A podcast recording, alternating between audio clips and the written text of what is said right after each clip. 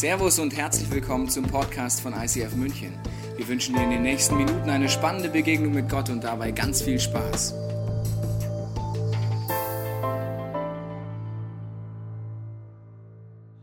Herzlich willkommen zum dritten Teil von Roots. Wenn du die ersten zwei, Teile, ersten zwei Teile nicht da warst, kannst du sie online anschauen oder kurz meine kleine Zusammenfassung genießen, weil wir jede, jede gute Soap haben am Anfang eine kleine Zusammenfassung. Er setzt nie den letzten Teil wirklich, das wisst ihr auch als Soap-Fans, aber es ist zumindest, man weiß ungefähr, um was es geht, weil heute geht es ja weiter mit dieser Roots-Serie. Es geht nämlich um die Wurzeln des christlichen Glaubens, genauer gesagt die hebräischen Wurzeln des christlichen Glaubens im ersten Teil der Bibel, auch Altes Testament genannt. Und dieser erste Teil der Bibel hat oft mit Berührungsängsten zu tun, sowohl als Christ als auch als Nicht-Christ, wo man denkt, wie kann ich denn damit umgehen. Und dann gibt es dann diese Bünde zum Beispiel, wo man nicht weiß, was ist mit den Bünden, gelten die für immer oder nicht. Wir haben uns schon den Bund von Abraham angeschaut, wir haben den Bund von Mose angeschaut, heute schauen wir den Bund an, den Jesus schließt. Und wir haben schon gemerkt, dass Gott diese Bünde nicht aufgehoben hat und auch nicht aufhebt. Das wäre auch ziemlich schlecht, weil das würde bedeuten, wenn Gott ein Versprechen gibt, dass er es irgendwann auch mal bricht. Wenn er sagt, jetzt wird es mir zu bunt, jetzt sündigst du mir zu viel oder der Egon, der hat einfach zu viel Mist gebaut. Ich habe ihm zwar was versprochen, aber ich nehme mein Versprechen wieder zurück. Das wäre ziemlich schlecht für uns alle. Und so ist auch bei den Bünden so, dass Gott sagt und auch Jesus sagt, die sind nicht aufgehoben, sondern die hängen zusammen und der erste und der zweite Teil sind ineinander verzahnt von der Bibel. Ich lese jetzt zu Beginn eine Bibelstelle vor, die um, um den Bund und die Bünde geht, Psalm 25, da heißt es, der Herr zieht die Menschen, die ihn ernst nehmen, ins Vertrauen. Er lässt sie wissen, wozu er einen Bund mit seinem Volk geschlossen hat. Mit anderen Worten, Menschen, die sagen, ich fange an zu suchen, ich fange nicht an, oberflächlich mich abzuschrecken, wenn ich sage, okay, das passt mir nicht. Auch nicht Leute, die sagen, ich entscheide selber, was in der Bibel cool ist, was nicht cool ist, sondern Menschen, die anfangen zu suchen, sagen, Gott, was ist dein Wesen? Die ihn ernst nehmen, wenn etwas in der Bibel sagt. Die werden verstehen, wozu er einen Bund und diese Bünde geschlossen hat. Und letzte Woche haben wir gemerkt, dass wenn wir uns das anschauen, es drei verschiedene Bünde gibt, die zusammenhängen mit diesem wunderbaren Mobile. Kann ich es euch noch mal kurz zeigen. Es gibt den Bund von Abraham, in dem entscheidet Gott sich, die Welt zu retten, beziehungsweise hat sich schon vorher entschieden. Und in Abraham zeigt Gott sich in seinem Wesen als Versorger und als Vater. Und alles, was später kommt, versteht man nur, wenn das die Voraussetzung ist, dass ich Gott so kennengelernt habe. Wir alle haben ja in der Kommunikation mit dem Partner aber auch mit Gott Ohren, auf denen wir etwas hören können. Es gibt zum Beispiel das Anklageohr, das ist sehr beliebt unter Ehepaaren. Wenn der eine sagt, äh, die Suppe ist heiß, hört der andere, ich habe schlecht gekocht. Also das ist das Anklageohr. Man hört sehr gerne auf dem Anklageohr. Und wenn man Gott nicht in seinem Wesen als Vater oder als Versorger kennt, verstehe ich übrigens die ganze Bibel so. Du schlägst sie auf und denkst dir, ja, Gott meint es eigentlich nicht gut mit mir. Und alles, was er dann erzählt, bestätigt nur deine Meinung über Gott. Zum Beispiel, wenn so Gebote kommen, denkst du, ja, also eigentlich alles, was Spaß macht, verbietet Gott. Ich habe es immer gewusst, ja. Das ist einfach eine lahme Socke. Das ist so ein moralischer alter Sack. Und sobald es Spaß macht, übersetzt Sünde, dann sagt er, nö, nö, nö, nö, nö, nö, nö. Du sagst, es ist nicht so, aber bis zu einem gewissen Punkt hören wir das alle auf dem Ohr. Bereits Adam und Eva hören es auf dem Ohr. Meint es Gott wirklich gut mit mir? Und wenn ich diese Prämisse habe, diese Vorstellung habe, höre ich alles, was dann kommt, auch später bei Mose auf dem Ohr. Alles, was Gott danach offenbart. Es geht weiter dann hier in dieser Situation, dass dann Mose kommt und in Abraham Gott sich entschieden hat, er gesagt, ich werde euch retten. In Mose, in all den Geboten und in der Bibel zeigt er uns, von was er uns retten will. Und bei Jesus zeigt er uns, wie er uns retten will. Oder anders gesagt, Jesus sagt, er ist ein Arzt. In Abraham sagt er, ich bin dein Arzt, ich bleibe dein Arzt, du kannst mit allem zu mir kommen. In Mose, im Gesetz, in der ganzen Bibel zeigt er uns, wo wir körperlich, seelisch und geistlich krank sind. Und in Jesus zeigt er uns, wie er uns gesund machen will. Nur in diesem Zusammenhang macht es Sinn. Und wenn du es eben nicht in Zusammenhang nimmst, dann nimmst du dir Dinge raus aus der Bibel, die du magst und die du nicht magst. Es gibt dann Punkte, wo du schnell Gott vertraust. Zum Beispiel, wenn er sagt, du sollst nicht töten, macht Sinn. Höre ich auf dem richtigen Ohr, denke ich, sinnvolles Gebot. Sobald ein Gebot kommt, das ich nicht verstehe und dann aber in Klammern Gott auch nicht ernst nehme und ihn mal frage, was er mit meint, kommen so Themen aus wie, du sollst die Ehe nicht brechen oder Sexualität könnten die Ehe. Wenn ich Gott nicht vertraue und meine, er meint es nicht gut mit mir, höre ich auf den Punkt, tja, Entweder veraltet, Altes Testament, weg damit, oder ja, ich habe es immer gewusst. Eigentlich wird es Spaß machen, die Ehe zu brechen, aber ich darf es nicht. Und wenn du auf dem Ohr hörst und die Bibel nicht mehr aufschlägst, gibt es Situationen, wo du auf einmal unter Freundinnen vielleicht folgenden Tipps gibst. Zum Beispiel Freundin A kommt zu Freundin B und sagt, dort gibt es diesen fashion jungen Mann. Ich bin zwar nicht mit ihm verheiratet, aber mein Stinkschiefel zu Hause verhaltet mich nicht freundlich, aber der Herr Hubert in der Arbeit schon. Was soll ich tun? Und Freundin Nummer zwei gibt gerne folgenden Tipp. Hör auf dein Herz. Und Freundin Nummer eins denkt sich, genau, ich höre auf mein Herz und mein Herz sagt, dieses Gebot ist Schwachsinn und außerdem mein alter Sack ist selber, selber schuld und das ist Romeo. In Klammern, in anderen Bereichen, wenn Freundin Nummer zwei wachsam wäre, Gott ernst nehmen würde, würde sie sagen, zum Beispiel in anderen Situationen, da merkt man sofort, ob es Schwachsinn ist. Ich mache den Beispiel. Die gleiche Freundin kommt zur Freundin wieder am nächsten Tag. Du, ich habe noch eine Situation, wo mein Herz mir was gesagt hat. Und zwar war ich gestern vor dem Kühlschrank gesessen. Und mein Herz hat mir gesagt, friss den Kühlschrank leer. Und Freund Nummer zwei sagt, hör auf dein Herz. Am dritten Tag kommt die Freundin wieder und sagt, gestern war ich auf der Autobahnbrücke, mein Herz hat gesagt, spring runter, das macht keinen Sinn. Hör auf dein Herz. Bei den zwei Punkten wissen wir sofort, destruktiv, kaputt, Sünde macht dich kaputt, jetzt wird's, uh, uh, uh, uh, Alarm, Alarm, Alarm. Wenn du dort runterspringst, bist du kaputt. Wenn du dich voll frisst, fühlst du dich schlecht. Aber bei den Geboten, wo wir Gott nicht ernst nehmen, hören wir auf Pro7 Sat 1 und die Gala.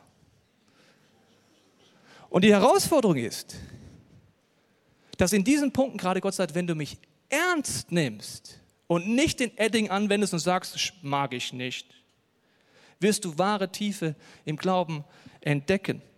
Wir wollen heute diesen Bund anschauen, den Jesus schließt und er wird vom Charakter wieder ganz anders sein als bei Abraham, bei Mose. Kannst du zu Hause nochmal anschauen, was das für ein Bund war. In Jeremia, im ersten Teil der Bibel, wird Folgendes angekündigt.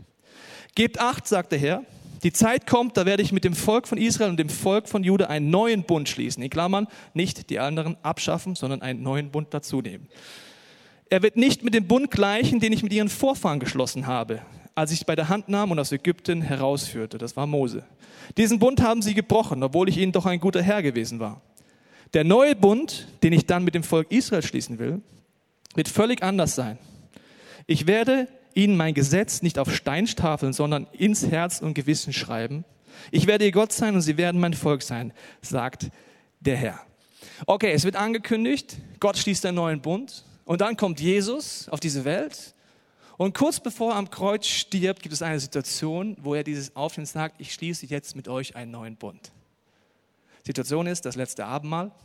Vielleicht kennst du diese Bibelstelle. Wenn du schon länger in Kirchen gehst, kennst du sie wahrscheinlich in- und auswendig, weil sie wird ganz oft vorgelesen, wenn es ums Abendmahl ging und sie kamen zusammen, bla bla bla bla bla. Und man denkt sich, ja toll, dann nimmt der Jesus halt den Wein, sagt, das ist übrigens mein Blut und das ist übrigens das Brot, das ist übrigens mein Leib und alle sagen, ja, ist logisch, klar, gell? Und dann trinken sie, saufen sie, fressen und gehen raus und alle sagen, ich hab's verstanden. Übrigens streiten sich Kirchen seit Jahrhunderten darüber, ob das jetzt der leibliche Leib ist oder der symbolische Leib. Ich möchte Ihnen ein paar Gedanken mitgeben, mitnehmen, wo du am Ende vom Tag meiner Meinung nach mit mir die Meinung teilst, dass diese Frage vollkommen unerheblich ist, es etwas ganz anderes geht. Ich möchte mit euch die Brille der ersten Jünger aufziehen.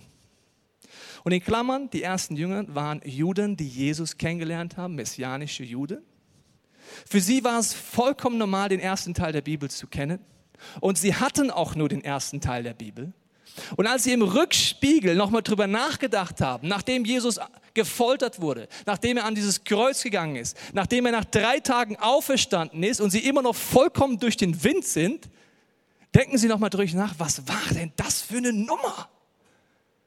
Und weil sie den ersten Teil der Bibel als Juden sehr, sehr gut kennen und den zweiten Teil der Bibel noch gar nicht haben, gibt es eine Synapsenexplosion nach der anderen, als sie im Rückspiegel darüber nachdenken, was hat Gott da eigentlich für einen Bund geschlossen.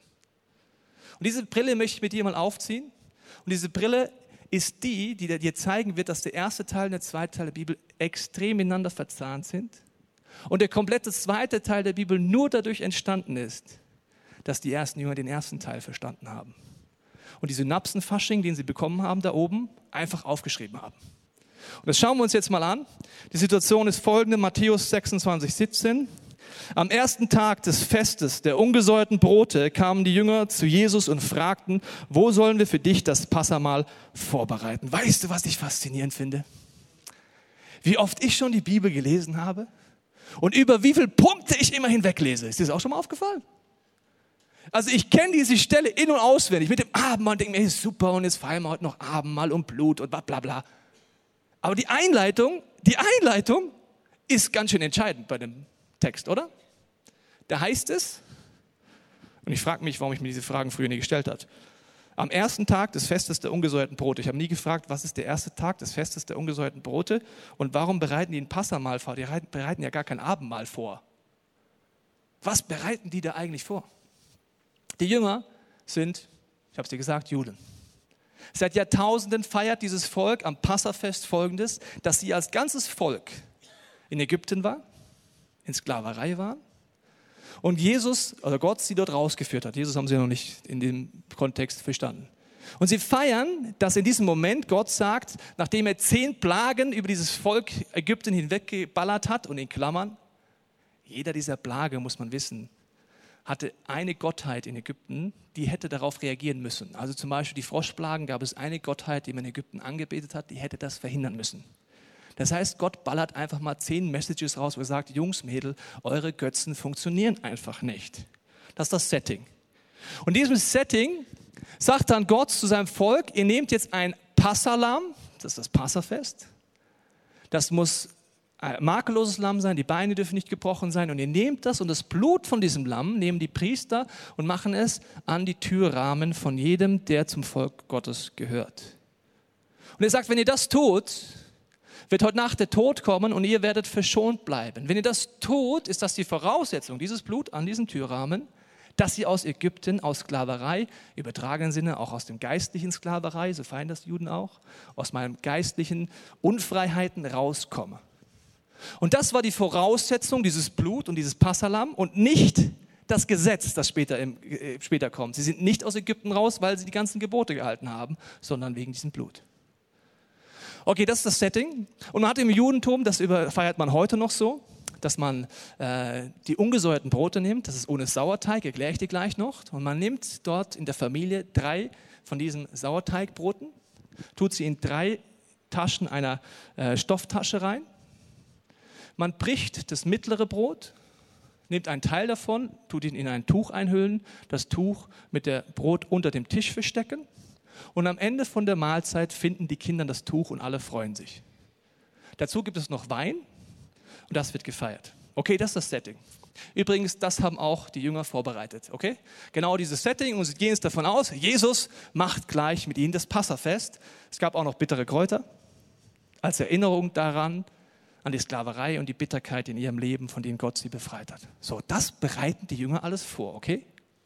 Und jetzt nimmt Jesus dieses Brot, dieses ungesäuerte Brot und sagt Folgendes. Und als sie darüber nachdenken, spätestens beim nächsten Passafest, ein Jahr später, wo sie das in der Hand haben, denken sie darüber nach, wie war das nochmal? Das war doch der erste Tag von dem Fest. Und dann hat doch Jesus Folgendes gemacht. Während sie saßen, nahm Jesus das Brot, sprach das Dankgebet, also das ungesäuerte Brot, teilte das Brot, gab jedem seiner Jünger ein Stück davon und sagt, nehmt und esst, das ist mein Leib. Ich meine mal kurz in die Situation von den Jüngern rein, als sie dort drin sind. Die checken gar nichts. Wie, das ist dein Leib? Das feiern wir seit Jahrtausenden, Jesus. Wie, das ist dein Leib? Hast du jetzt gekifft oder was? Was ist mit dir los? Dein Leib. Also vor dem Kreuz und der ganzen Nummer checken die einfach gar nichts. Aber wie wir Christen oft sind, wir sagen einfach Ja, Jesus und verstehen nichts. Okay.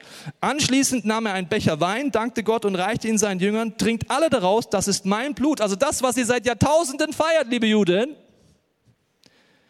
ist mein Blut, mit dem der neue Bund zwischen Gott und den Menschen besiegelt wird. Er wird zur Vergebung ihrer Sünden vergossen werden. Als sie spätestens meiner Meinung nach, in meiner Vorstellung, spätestens ein Jahr später, da sitzen die Jünger.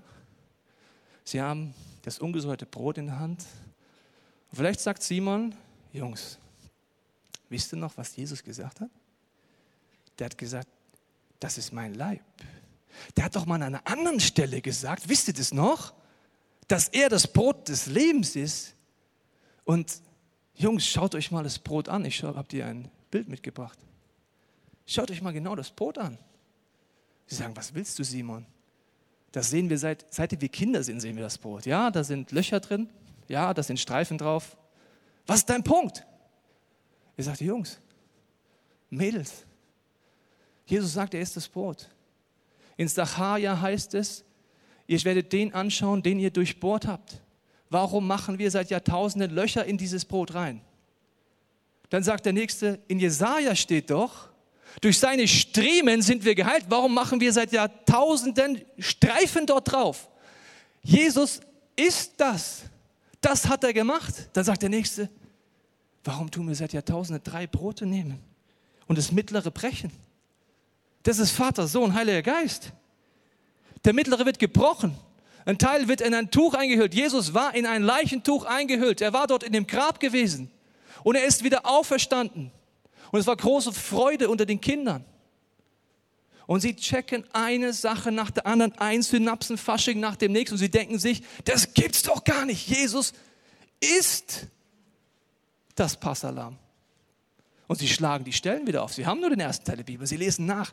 Was bedeutet das nochmal genau? Sie sehen, was ist Ägypten? Was ist Sünde in meinem Leben? Warum feiern wir dieses Fest? Warum sagt Gott seit Jahrtausenden, wir sollen es feiern? Und sie merken Stück für Stück immer mehr, was es damit auf sich hat. Und dann sagt vielleicht Jakobus, Jungs, lasst uns nochmal diese Bibelstelle aufschlagen. Wie wäre es, wenn einer von uns nochmal Jesaja vorliest und wir jetzt aus der Perspektive, dass wir wissen, was vor dem Kreuz, am Kreuz und nach dem Kreuz passiert ist, nochmal genau hinhören.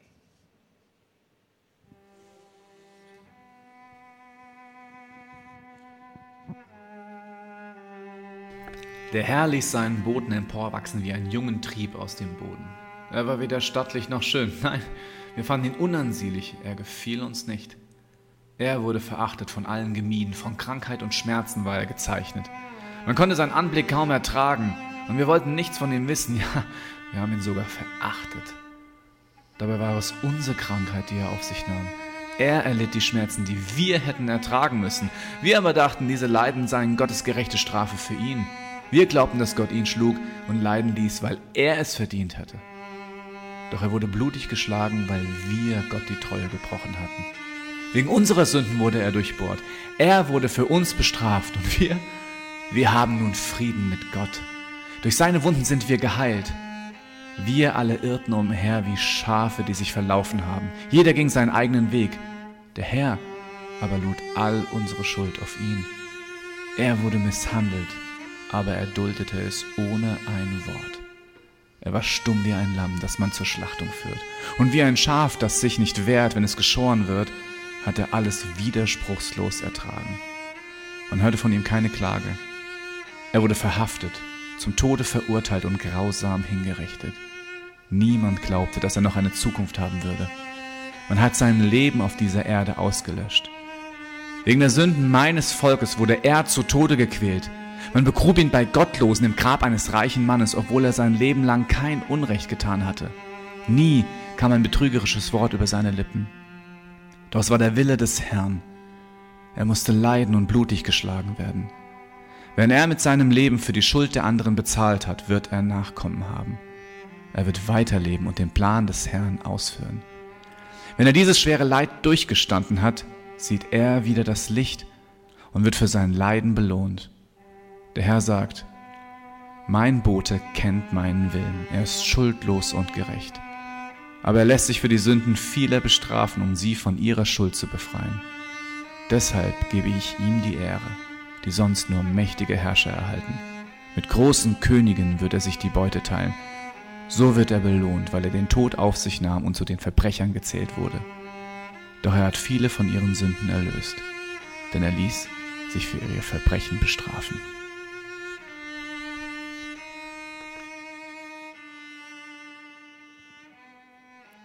Ich glaube, dass die Jünger mit Tränen in den Augen diesen Text lesen. Erst vor kurzer Zeit standen sie selber am Kreuz, haben nichts verstanden, waren hoffnungslos. Sie sind dem Auferstandenen begegnet, haben tausend Fragen und eine nach der anderen Sache macht auf einmal Sinn. Ich glaube, dass es dann eine Dynamik gab, wo sie sich gegenseitig nur noch befeuert haben und einer nach dem anderen Sachen eingefallen sind, weil sie den ersten Teil der Bibel kannten. Vielleicht sagt Markus als nächstes, Jungs, deswegen macht es Sinn mit dem Blut. Warum mussten wir an unserem Volk an die Türrahmen Blut streichen? Ein Symbol für unser Lebenshaus, dass wir sagen, der Eingang, der Ausgang, das Zentralste, was es gibt, gehört diesem Jesus. Ich sage, ich folge diesem Jesus nach. Er ist in meinem Leben drin. Es macht Sinn, dass wir das mit dem Isop machen mussten, ein Symbol für den Glauben. Ein Isop war übrigens das, wo der Schwamm Jesus hingereicht wurde.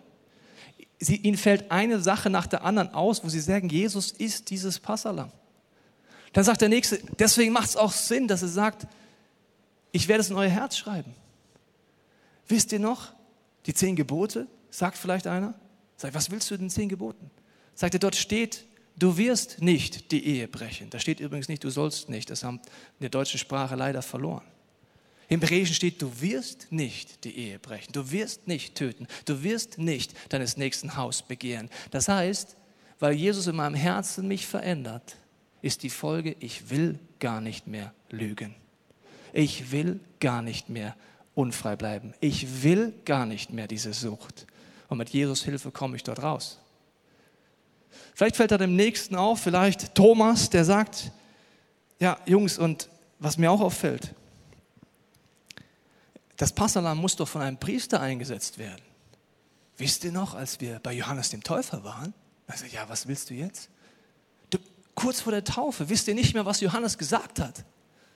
Johannes hat doch Folgendes gesagt, als wir dort vorbeikamen, Johannes 1, 29.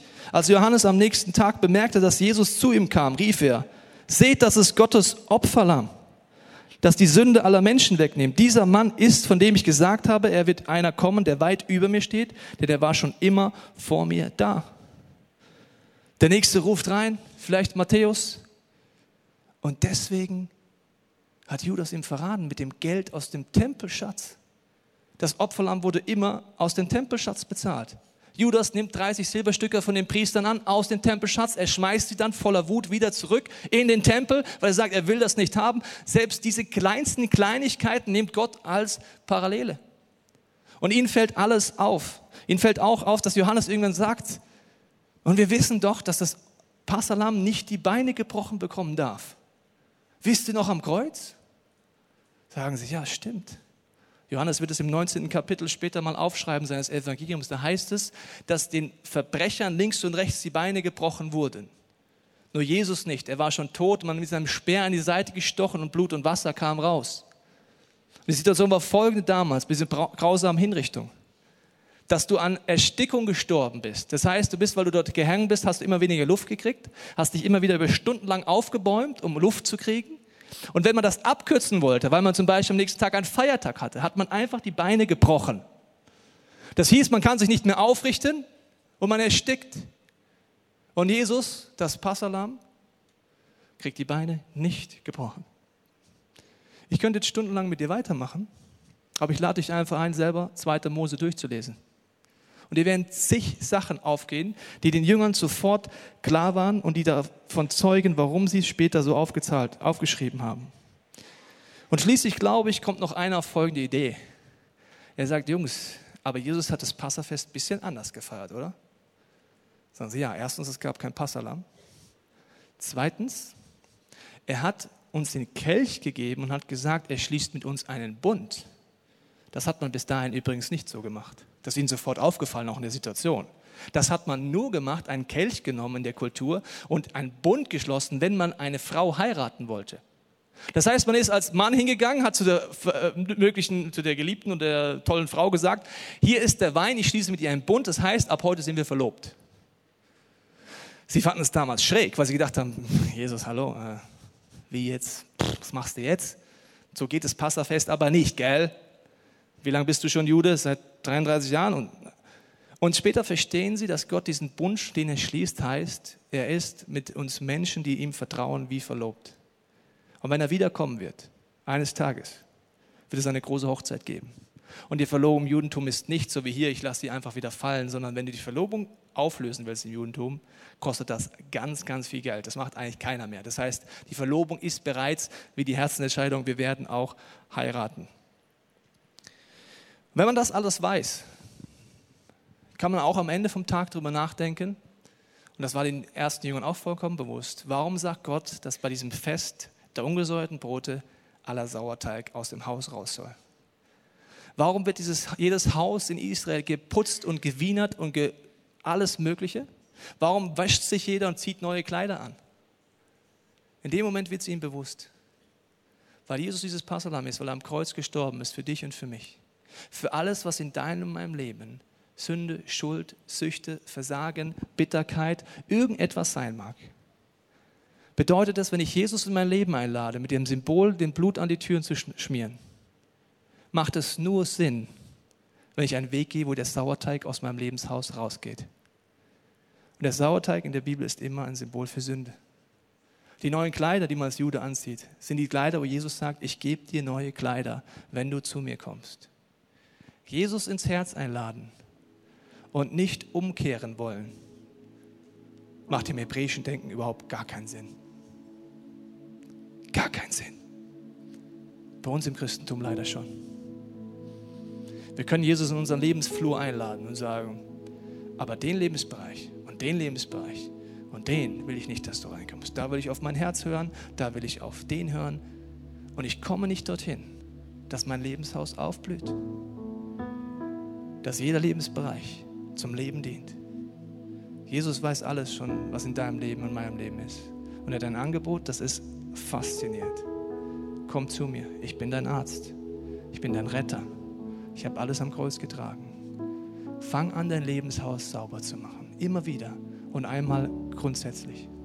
Fang an, mir zu vertrauen. Fang nicht, hör auf, Lebensbereiche auszuschließen und zu sagen, in dem Bereich will ich Gott nicht vertrauen, sondern frage, warum Gott damit dir zum Leben dienen will. In diesem Bereich, egal was es ist. Und ganz ehrlich, unsere Lieblingsbereiche in Deutschland sind Sexualität und Finanzen. Da wollen wir, dass Gott definitiv nichts mit zu tun hat. Und gerade da hat er die größte Freiheit zu bieten, die es nirgends zu finden gibt. Ich möchte dich einladen, diesen Punkt darüber nachzudenken. Ich werde gleich einen Punkt geben, wo du still sein kannst in deinem Herzen, was für dich dran ist. Vielleicht ist es für dich dran, heute zum ersten Mal zu sagen, Jesus, ich bin wie blind. Ich kenne dich gar nicht. Und genau wie die Jünger später sagen, wie konnten wir so blind sein? Kann es zumindest sein, dass es dich gibt? Dann zeig es mir jetzt in den nächsten Minuten. Klopf an mein Herz. Wenn du diesen Jesus schon kennst, ist die Wahrscheinlichkeit sehr hoch, dass es Lebensbereiche gibt, besonders die, wo du gerade Gott nicht vertraust, dass du blind bist. Und dass Jesus dich heute hinführen möchte mit seinem Heiligen Geist, dass du sagen wirst, wie konnte ich nur so blind sein und dir nicht vertrauen? Du wirst heute die Möglichkeit haben, das Abendmahl zu feiern. Es wird auf den Seiten aufgebaut sein. Du wirst dorthin gehen können, zum ersten Mal diesen Bund annehmen oder wieder neu, umkehren, Gott dein ganzes Leben geben, was auch immer du möchtest. Du wirst die Möglichkeit haben, auf den Seiten welche Stationen auch, da gibt es eine Schüssel mit bitterem Gemüse. Wenn du entweder dorthin gehen willst und es essen willst, sagen willst, ich will mich daran erinnern, wovon Jesus mich schon alles befreit hat, oder ich möchte, dass Jesus mir zeigt, wo es gerade bitter in meinem Leben ist, kannst du auch das nutzen. Oder das Gebetsteam im hinteren Teil des Raumes. Und ich möchte jetzt beten, dass du in der Stille weißt, was für dich heute dran ist, welchen Schritt dich Gott heute einlädt. Vater, werden wir die Augen schließen, hier oder zu Hause vorm Fernseher bete ich, dass du, Heiliger Geist, uns zeigst, welches Angebot du für uns hast. Ich bete, dass du uns Scheuklappen wegnimmst, wo wir dir nicht vertrauen. Dass da, wo wir geistlich blind sind oder dich bis jetzt nicht ernst genommen haben, wir merken, dass wir dir vertrauen können. Ich bete, Heiliger Geist, dass du jetzt jedem von uns zeigst, welches Angebot du für uns hast.